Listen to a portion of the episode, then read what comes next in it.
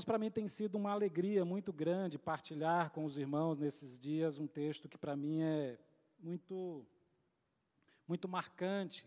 Ah, e tão marcante quanto o texto foi a oportunidade, a possibilidade que tive de estudar com o professor Antônio Monteiro, também com o pastor Ágabo, uh, pastor Tony e pastor Ágabo nos ajudaram na caminhada seminarial a olhar para o Apocalipse de uma outra maneira, uh, sem aquele sem aquele medo né, que outrora a gente olhava para o texto de Apocalipse, mas buscando entender aquilo que o Senhor havia transmitido como verdade para a sua igreja e verdades que ah, dizem respeito também a nós, do nosso tempo.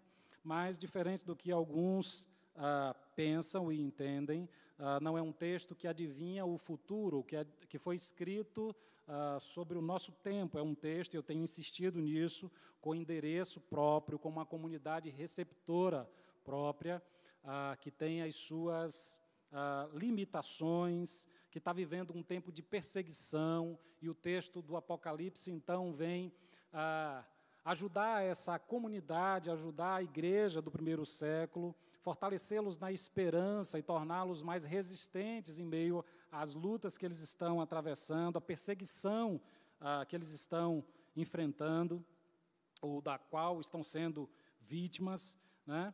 Então, essa esperança, essa resistência, né, é uma marca dessa igreja. E o Apocalipse é esse texto codificado que essas pessoas ah, recebem e entendem com muita alegria, porque percebem da parte de Jesus Cristo providência, esperança, cuidado para as suas vidas, e também da parte de Cristo uma sentença muito clara em relação àqueles que são os perseguidores da igreja, ou aqueles que estão, de alguma forma, ah, destruindo ou tentando destruir a igreja através das falsas doutrinas. O texto vai, ah, então, ajudando a igreja a ser mais resistente, ajudando a igreja a conservar a esperança no coração, a, a sua relação com Deus em Cristo Jesus, a lembrar daquilo que é o ensino do Evangelho para a sua vida, de modo que esse texto é um texto que fala também muito aos dias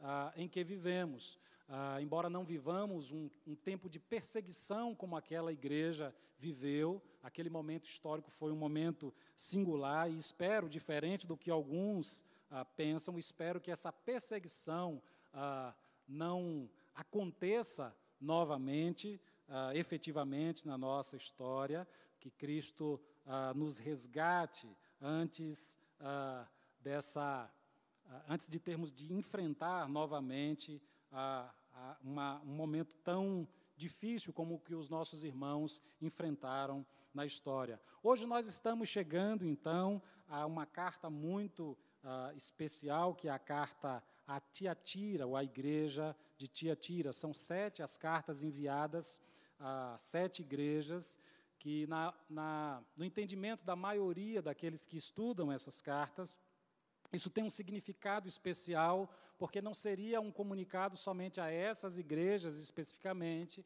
mas a toda a igreja do Senhor, e as características dessa uh, ou dessas igrejas seriam características positivas e negativas que a gente deveria observar e cuidar e tratar uh, cada, cada igreja no seu tempo, com sua pe peculiaridade, uh, mas que a gente deveria então observar também no nosso, no nosso tempo. Por isso eu quero convidar os irmãos a abrirmos a nossa, as nossas Bíblias em Apocalipse 2, e nós vamos ler a partir do verso 18. Apocalipse 2, nós vamos ler a partir do verso 18. E dessa vez a gente vai fazer um pouquinho diferente. Ah, eu vou tentar trazer algumas características da igreja, pra, perdão, dessa cidade para os irmãos, de modo bem rápido. Ah, e logo depois a gente vai então seguir o texto quase que de modo sequencial, fazendo então alguns destaques que aí ah, julguei importante. Cada pastor, cada pessoa que lê o texto vai fazer ah, algum destaque que ache importante. Eu separei alguns para a gente pensar neles. O primeiro verso que me saltou aos olhos, ah, na verdade, foi aí o verso 24, finalzinho do verso 24. Não porei outra carga sobre vós. A gente vai voltar lá para o verso 18, mas eu só queria ah, que os irmãos entendessem como, na primeira leitura que fez desse fiz desse texto, isso me chamou a atenção. Me parece que, ah, de modo muito natural, quando a gente lê o Apocalipse, a gente tenta enxergar aquilo que é negativo. Durante muito tempo, a igreja, os crentes foram conhecidos como ah, a característica mais marcante, ou as características mais marcantes, é aquilo que a gente não pode fazer. Crente não pode beber, crente não pode fumar, não pode dançar e outras coisas mais que se acrescentavam a essa lista. Ah, e quando a gente olha para o Apocalipse, parece que a gente tem uma tendência a procurar um pouquinho ah, desse aspecto de censura negativo. Ah, o que é que ah, foi chamado a atenção e a partir daquilo que é chamado a atenção, a gente então vai corrigir os nossos passos. Ah, e isso é muito interessante, obviamente, né?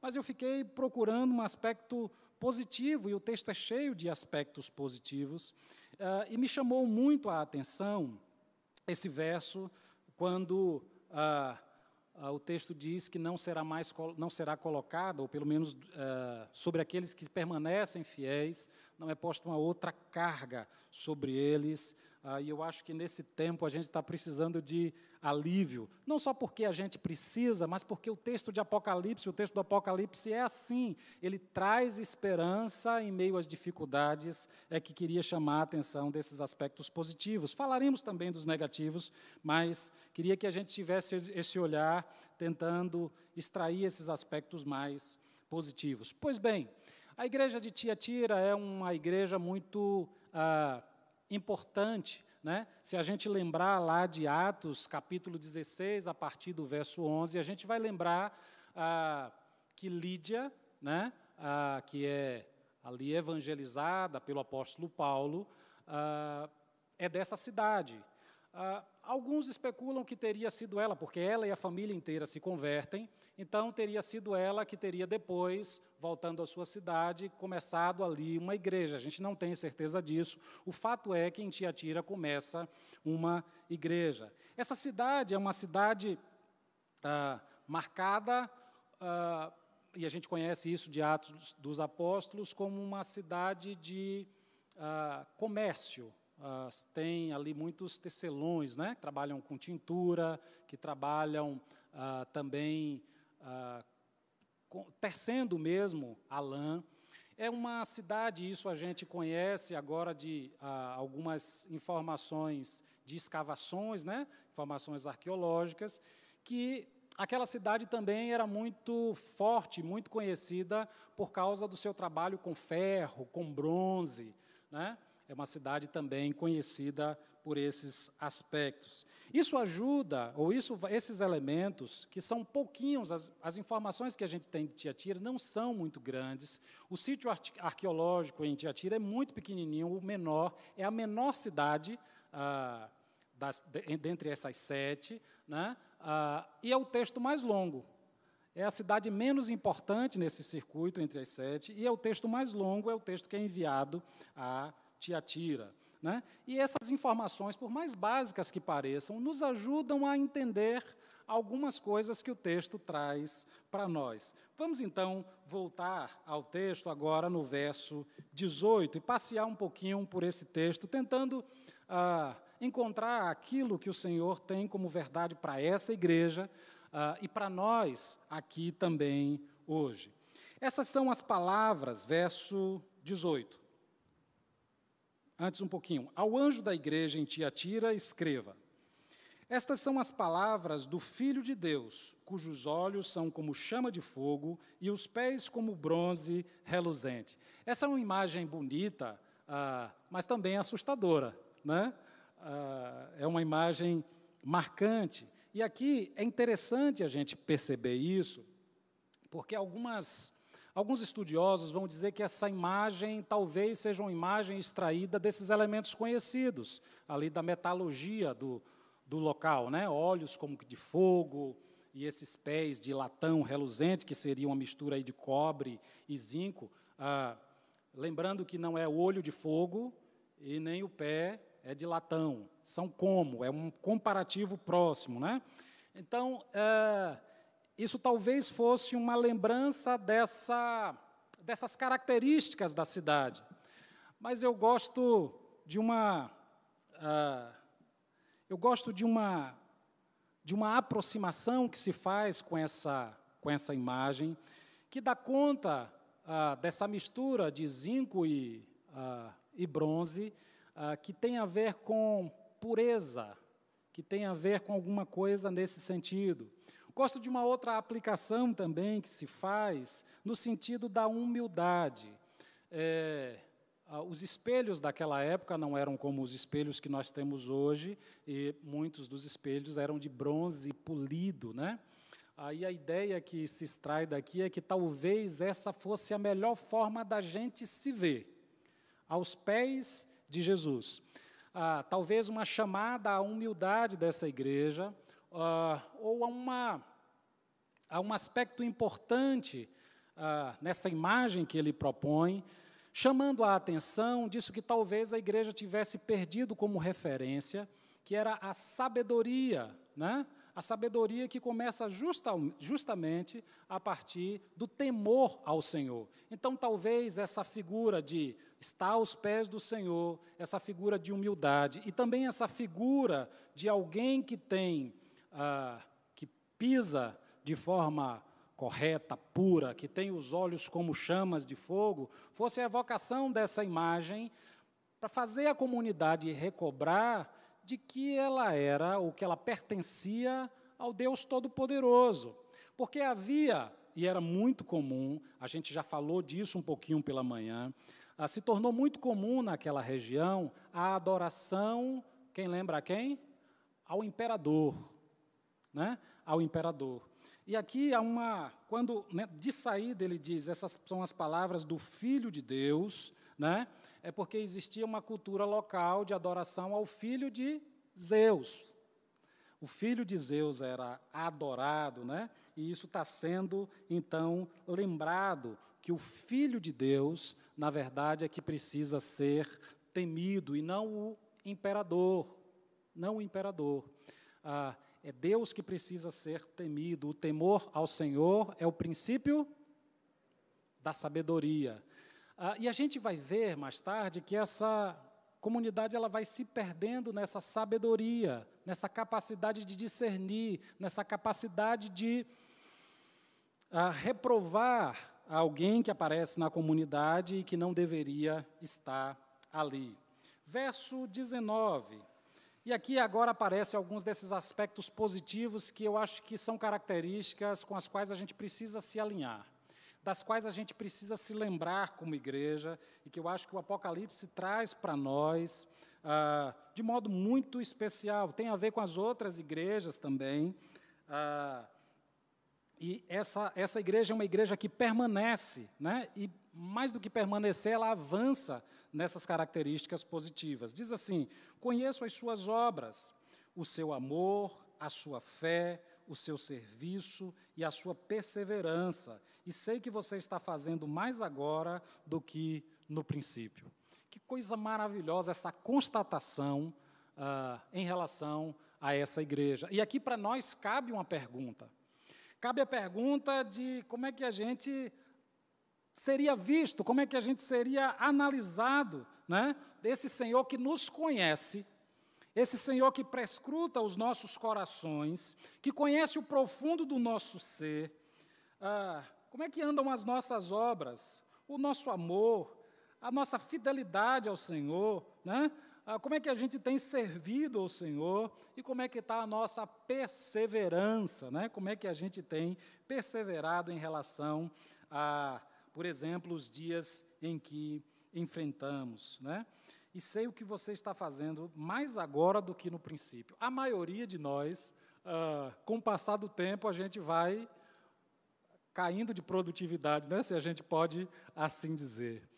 Ah, a sua vida cristã, a sua caminhada com Deus tem sido um ascendente? tem sido algo que tem melhorado a cada dia?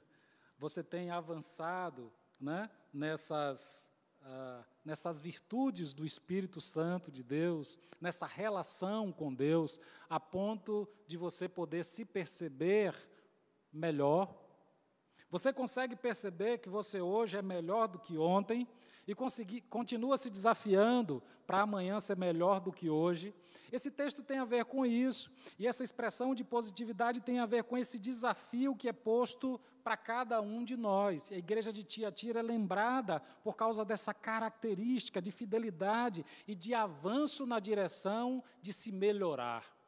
Meus irmãos, quantos de nós vamos ah, piorando em tantas áreas da nossa da nossa vida. Me lembro de um retiro da nossa igreja, e foi logo quando eu estava chegando e achei tão estranho os, ah, os temas de retiro dos quais costumava participar eram, eram títulos muito chavões, muito, ah, muito comuns, se eu posso assim dizer. Né?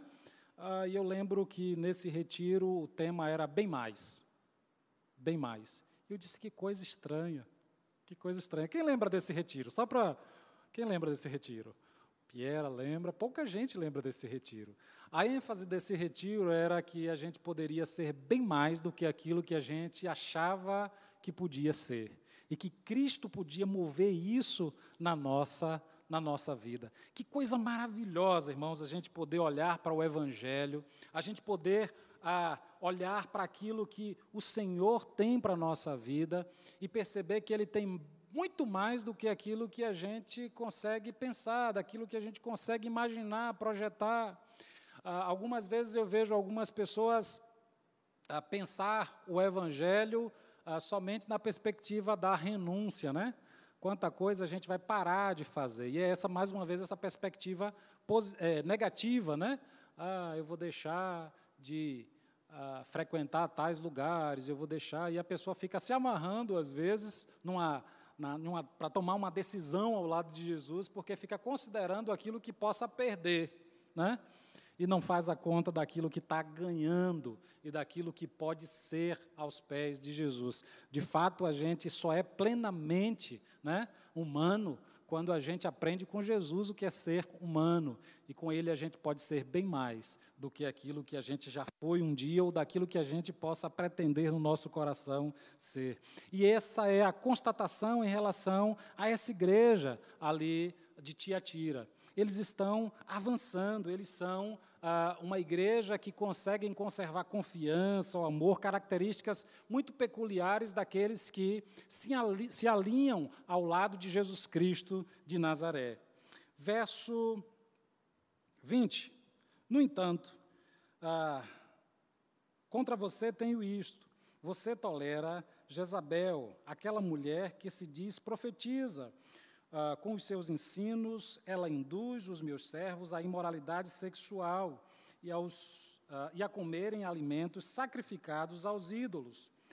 Dei-lhe tempo para que se arrependesse da sua imoralidade sexual, mas ela não quer se arrepender. Por isso, vou fazê-la adoecer e trarei grande sofrimento aos que cometem adultério com ela, a não ser que se arrependam das obras que ela pratica. Matarei os filhos dessa mulher, então todas as igrejas saberão que eu sou aquele que sonda mentes e corações, ah, e retribuirei com as suas obras. Um texto pesado, né? O texto toma um tom, aí, mais uma vez, evocando essa questão do temor que talvez essa igreja tivesse abandonado. Essa igreja, na verdade, ela começou a viver semelhante à igreja de Pérgamo na sua relação com a, a, com a cultura local, uma acomodação. Uma acomodação àquilo que era a realidade do ensino ali ah, estabelecido. Ah, e agora aparece uma palavrinha aqui interessante que é a tolerância. Né? Esse tempo que a gente está vivendo, onde ah, é quase que exigido de nós que nós sejamos tolerantes, né? Ah, na verdade, essa palavra se tornou um tanto comum, né?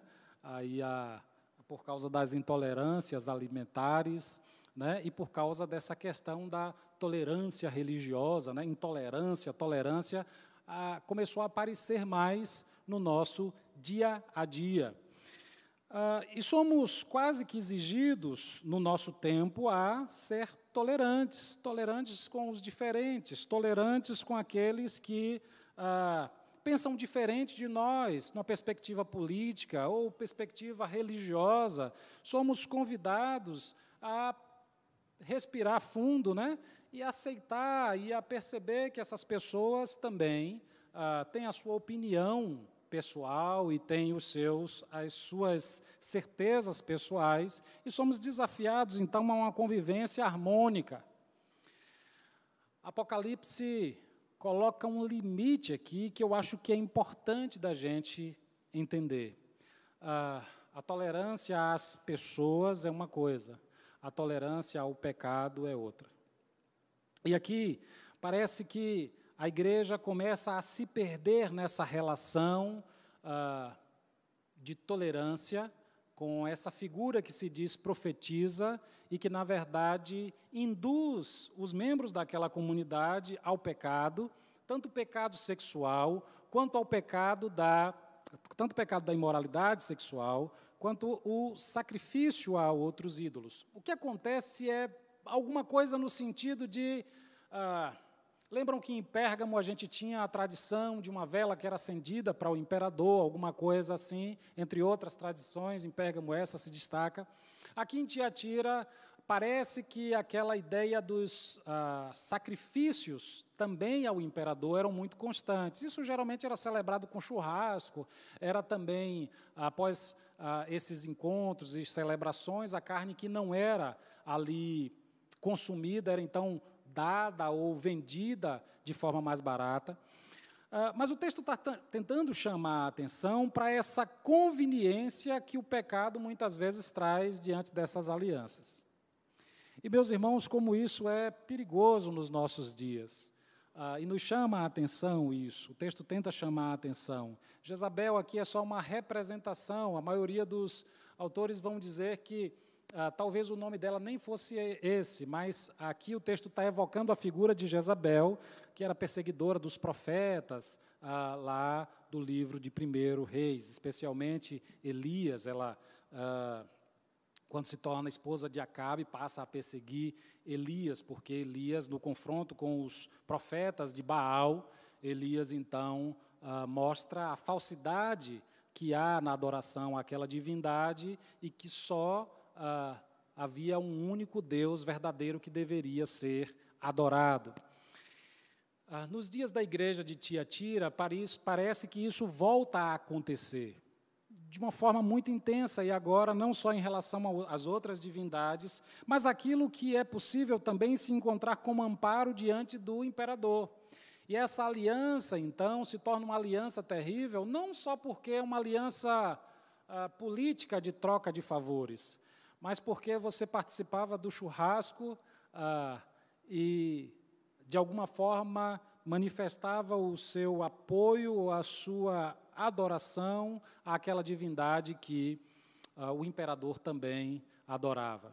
Você participava dos banquetes, você participava daqueles momentos, mas também aceitava, sobretudo, ah, aquilo que era a regência do imperador sobre a sua vida.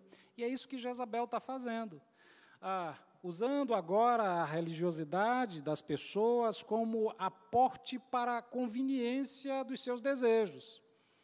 E agora, semelhante à, à doutrina que a gente viu de Balac, se, semelhante à doutrina dos nicolaítas, é uma, um jeito de pensar que destoa daquilo que Deus tem como propósito para os seus filhos. Relações duradouras, relações ah, estabelecidas a partir de compromisso, né? e aqui o texto vai falar de fornicação, que é o contrário disso, é o prazer pelo prazer, ah, são relações descompromissadas, e a igreja é chamada a atenção em relação a isso. É um texto bastante difícil da gente ler em dias como os nossos, onde essas conveniências e esses prazeres se tornaram uma rotina, muitas vezes, ah, dentro dos nossos espaços de atuação. Muitas vezes dentro da nossa própria casa, e a gente não tem mais, diante da cultura que a gente vive muitas vezes, a condição ah, de se impor contra isso, ou de impor alguma objeção em relação a isso. Ah, eu, embora não tenha tanta idade assim, sou de um tempo onde meu pai mudava de canal quando as pessoas começavam a se beijar. Eu não estou dizendo que isso seja o Evangelho. Eu estou dizendo que talvez a gente tenha perdido a mão. Talvez a gente também tenha ido longe demais e a gente tenha ah, exercitado a nossa tolerância num sentido que talvez a gente tenha perdido o controle das situações. A Bíblia fala, pastor Ágabo já chamou a atenção muitas vezes a respeito disso. A nossa geração é uma geração que vive sem a correção dos pais. Os filhos não são chamados mais à atenção. A, a, a vara não é mais usada. Isso não é uma incitação a que nenhum pai espanque o seu filho de maneira alguma. Mas estamos longe também dessa correção mínima, desse equilíbrio mínimo, dessa censura mínima, desse cuidado mínimo. Aliás, falar de censura hoje em dia ah, ah, é muito complicado, mas dessa noção mínima do que é certo e do que é errado. Aquela igreja se acomodou com uma figura que diz ser profetiza, mas que, na verdade, ajuda as pessoas a se acomodarem àquilo que é conveniente para si mesmos. E aqui cabe mais uma pergunta para nós: o que é que a gente está acomodando no nosso coração, como conveniência, como prazer pessoal, ah, e que tem nos colocado distantes do Senhor? O que é que a gente tem assumido como postura de vida que tem mais a ver com essa orientação de Jezabel, como ah, orientação e regência alinhadas à cultura, à ah, não vivemos o império, mas a cultura da nossa época, né, e aquilo que o mundo estabeleceu como valor de felicidade, de prazer, de realização, uh, e o quanto distante nos tornamos, às vezes, daquilo que a palavra de Deus uh, traz para nós. O Evangelho ele coloca essa tensão dentro de nós, porque é preciso, é necessário encontrar equilíbrio de alguma forma. O texto segue e diz: ah, só, só ah, um aspecto aqui importante no verso 23, antes da gente avançar, porque o texto é muito marcante, né? Matarei os filhos dessa mulher. Ah,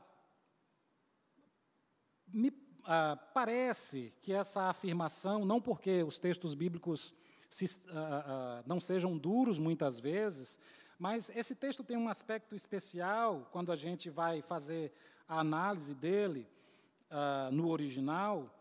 Quando a gente uh, lê lá no, no verso 18, essas palavras, essas são as palavras do Filho de Deus, uh, parece que essa é a evocação de uma filiação madura, de um filho que consegue acatar essa responsabilidade. Parece um contraste, parece que aparece aqui um contraste com esses filhos de uh, Jezabel, que na verdade são os filhos imaturos. A palavra aqui é diferente e seriam filhos que não têm responsabilidade ainda, seriam crianças imaturas mesmo. Parece que um sinal de que essa igreja, distante dessa sabedoria, distante desse temor ao Senhor, agora estava tomando um caminho de imaturidade, embora avançasse positivamente em outros aspectos, não conseguia discernir, não conseguia colocar limite a alguém que se dizia profetiza e que de fato não era, que assume um lugar na igreja que não era o lugar dela e que deveria ser ah, colocada para fora, mas não só ela é acolhida, como o seu ensino é acolhido, o que traz grandes prejuízos para aquela, ah, para aquela igreja. Uh, verso 24. Aos demais que estão em Tiatira, a vocês que não seguem a doutrina uh, e não aprendem com eles, os, os segredos profundos né, de Satanás, digo: não porei outra carga sobre vós. E aqui a gente vai falar um pouquinho de equilíbrio. Eu não vou falar do segredo de Satanás, porque eu não sei qual é. Né? Antes que alguém me pergunte qual é esse segredo de, de Satanás, eu não sei. Né? Porque eu não, não tenho muita intimidade com, com ele, então eu não sei qual é o segredo dele. Mas.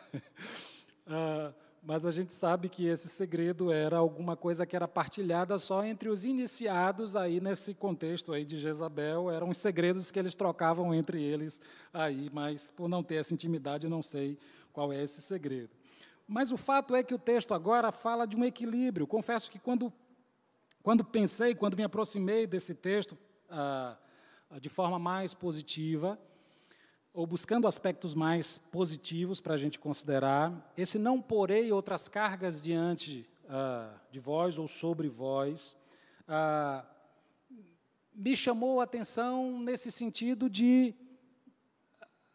Me lembrei de Mateus 23, né, quando os religiosos, especialmente ali os fariseus, uh, atam fardos pesados demais e Jesus vai fazer uma crítica contundente a eles, que eles não são capazes de ajudar nem com o dedo né, a carregar aquilo, não, não, não, não conseguem carregar aquilo que eles colocam para os outros.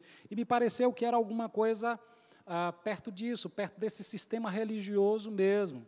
Ah, e ah, parece que tem a ver com isso mesmo, parece que tem a ver com esse desequilíbrio. Tem uma turma que está ah, inclinada a seguir uh, Jezabel, e tem a turma que já foi citada anteriormente dos judaizantes, né? os que dizem ser uh, uh, judeus e são sinagogas de Satanás, não sei quantos lembram disso.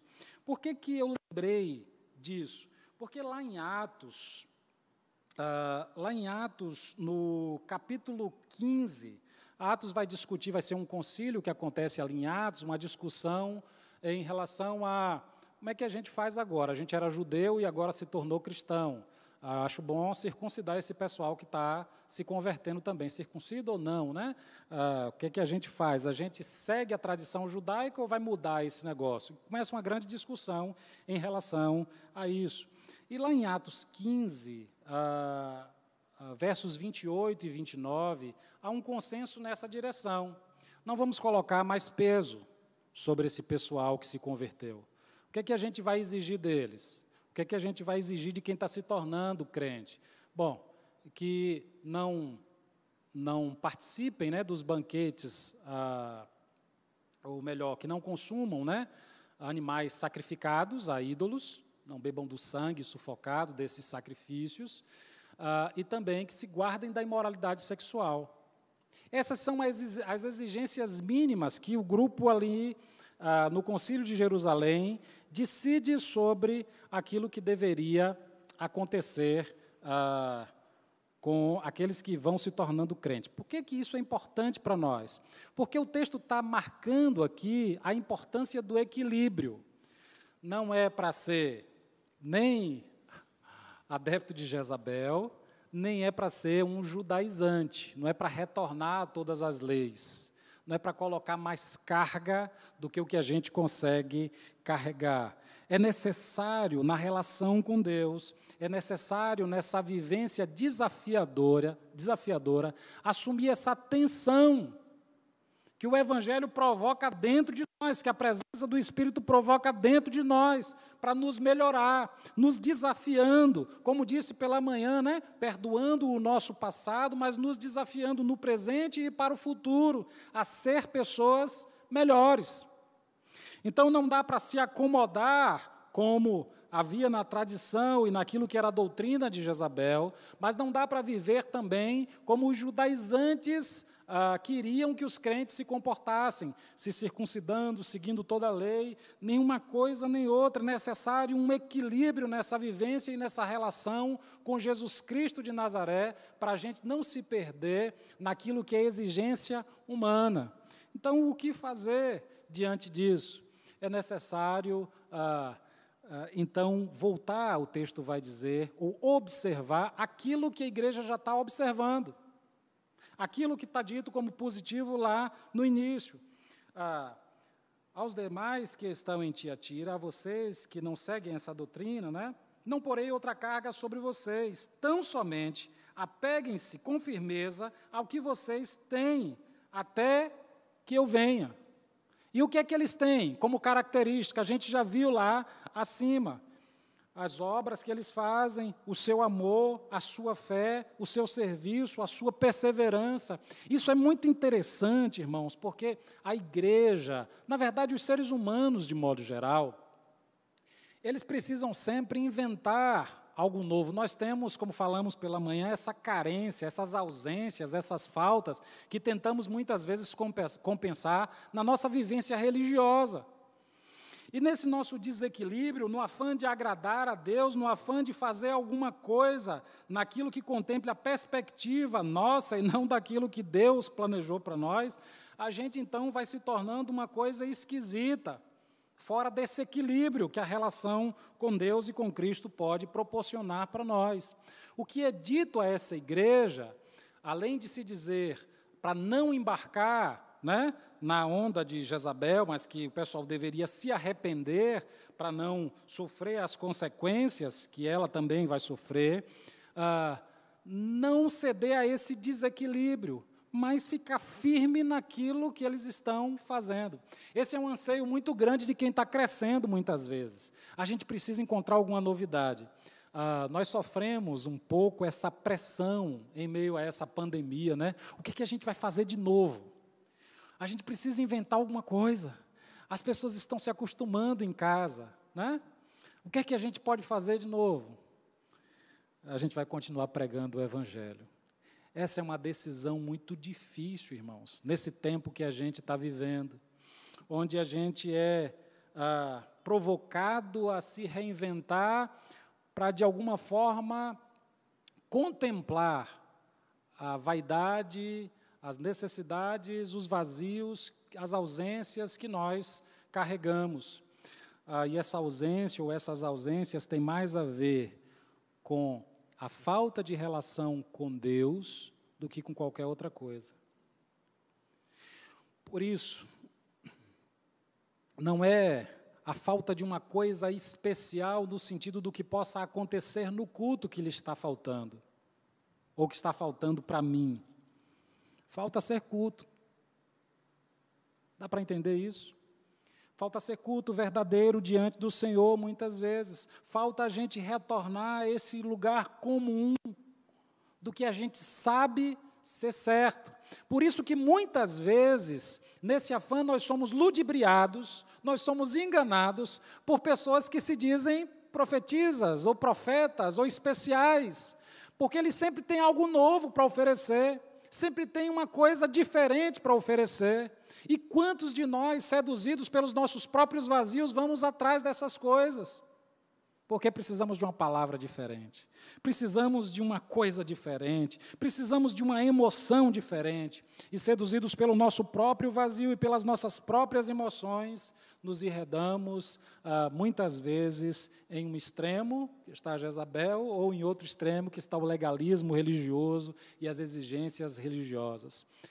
A igreja de Tiatira, ou essa carta a Tiatira, é uma chamada ao equilíbrio, a voltar para aquilo que a gente sabe ser o correto. E que é especial fazer porque são dádivas especiais de Deus para nós, são vivências no próprio Espírito que fazem a igreja ser capaz de manter em meio à luta a sua confiança, a sua fé, o seu amor, as obras. Essa constância é necessária em meio às dificuldades. E quantos de nós, irmãos, cedemos, quantos de nós vacilamos, quantos de nós nos acomodamos naquilo que mexe com as nossas emoções, naquilo que acalenta os nossos vazios. Quantos de nós precisamos de um profeta, de uma profetisa que nos diga o que fazer? Como é triste a gente acompanhar algumas realidades e algumas ah, decepções em relação à igreja, ao evangelho, porque foram norteadas ah, em uma relação com gente assim. A mulher de oração, o homem de oração, aquele ser especial, porque muitas vezes somos incapazes de voltar para essa vivência equilibrada, normal, né? com pessoas normais, com pessoas frágeis. Conversava com os jovens outro dia a respeito disso, no caminho de casa, uh, e um deles falava justamente disso. Pastor, está difícil encontrar igreja de gente normal. Os pastores parecem ah, que precisam corresponder a uma expectativa artística. E essa é uma realidade do nosso tempo. A gente não consegue, muitas vezes, se enquadrar, ah, porque estamos desequilibrados. Precisamos de algo ah, que nos ajude a voltar a esse equilíbrio. E eu acho que essa carta a Tiatira nos, ah, nos é um convite precioso nessa, nessa direção de retorno ao equilíbrio e de recusa a essa sedução e de recusa a essas figuras ah, que muitas vezes se colocam ah, no nosso meio, tentando, de alguma forma, seduzir-nos a completar os nossos vazios a partir dessas uh, experiências ou de outras experiências que não com Deus e com a Sua palavra. Olha que coisa bonita que o texto vai dizer para nós agora no verso uh, ah, 26, finalizando. Aquele que vencer e fizer a minha vontade até o fim, darei autoridade sobre as nações. 27. Ele as governará com cetro de ferro e as despedaçará pedaçará, perdão, como a um vaso de barro. Eu lhe darei a mesma autoridade que recebi de meu Pai. Também lhe darei a estrela da manhã. Aquele que tem ouvidos, ouça o que o Espírito diz à igreja. A referência à estrela da manhã parece ser um símbolo muito comum na época que era dado como uh, símbolo de vitória. Mas eu quero uh, finalizar lendo Salmo capítulo 2 com os irmãos, de onde ele traz essa, essa ideia do, do, ele, do verso 27, ele governará com cetro de ferro. Salmo capítulo 2. Uh, ah, eu vou ler a partir do verso 1, irmãos. É uma leitura um pouquinho mais longa, nós vamos até o verso 8. Diz assim: porque se amotinam as nações e os povos tramam em vão. Os reis da terra tramam, é, tomam posição e os governantes conspiram unidos contra o Senhor e contra o seu ungido. E dizem: façamos em pedaços as suas correntes, lancemos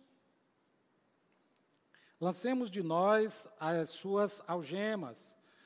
Ah, do seu trono no céu, o Senhor põe-se a rir e caçoa deles.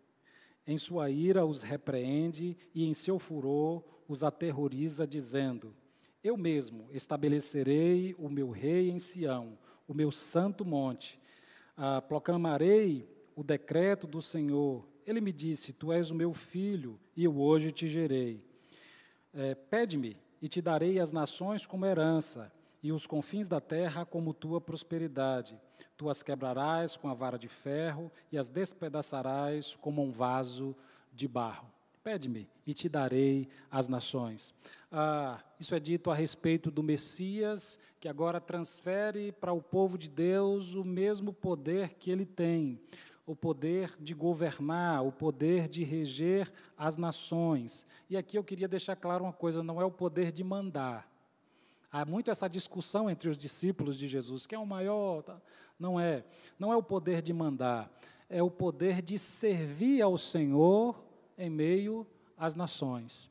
E é para isso que o Senhor nos chama, para mostrar como é frágil esse sistema ah, que a gente vive, para mostrar como é bobo esse sistema que está ah, diante de nós, e como essas virtudes que essa igreja vive, como confiança, amor, a obra, as obras diante do Senhor, como tudo isso é muito mais significativo e traz muito mais vida e muito mais felicidade, muito mais esperança ao ser humano do que qualquer imperador possa dar, do que qualquer governo possa dar, porque ele sim é o Rei dos Reis e o Senhor dos Senhores. Ele é que entrega a estrela, a vitória na mão da sua igreja.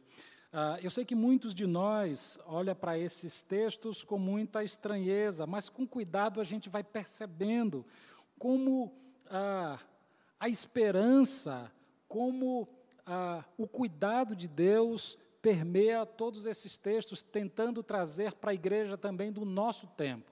Esperança, consciência, resistência, para que a gente possa se alinhar ao governo de Deus, ao reino de Deus e à sua obra, aquilo que Ele está fazendo. Ah, a minha oração é que a nossa igreja consiga, além ah, de conseguir identificar e recusar qualquer proposta que não seja a proposta doutrinária que a Bíblia propõe para nós, que a gente consiga também encontrar esse equilíbrio, esse equilíbrio diante daquilo ah, que o Senhor propõe para nós com a Sua vontade e que a gente possa permanecer fazendo tudo que a gente sabe que tem que fazer, servindo ao Senhor e aos nossos irmãos com alegria, amando, permanecendo confiantes, ah, desenvolvendo os nossos dons e a nossa gratidão, vivendo com equilíbrio, mesmo quando o mundo à nossa volta sacode, sem, sem nos deixar ah, seduzir, sem nos deixar levar pelas nossas carências, pelos nossos medos, pelos nossos vazios, pelas nossas ausências, pelas nossas necessidades. Que o Senhor seja o nosso pastor e que Ele mesmo complete o nosso ser, que Ele mesmo nos encha de esperança, de tal modo que a gente possa permanecer equilibrado nesse tempo louco que a gente vive, de tanto desequilíbrio em tantas áreas da nossa sociedade ah, e algumas vezes da nossa vida. Amém? Feche os seus olhos, vamos orar? Pai bendito, obrigado pela tua palavra, Senhor, ó Deus, traditada a nós, palavra enviada à tua igreja ali em Tiatira e que chega para nós com tanta força, com, tanta, com tantos ensinos importantes nesse tempo em que vivemos. Pai bendito, nos ajuda a encontrar equilíbrio na tua palavra, na relação com o Senhor, para que possamos, Pai, ah, não somente resistir às propostas equivocadas, mas com equilíbrio continuarmos a viver na proposta que o Senhor tem para nós, Pai, do reino de Deus e de viver de forma equilibrada o amor, o serviço, ah, na, na obra do Senhor, ah, vivendo isso na comunhão com os nossos irmãos, vivendo isso de forma leve, de forma graciosa e natural, Pai. Nos ajuda, Senhor, nesses desafios que a tua palavra traz para nós. Nos continua, Senhor, por tua misericórdia, a nos fortalecer como igreja, em nome de Jesus. Amém, Senhor.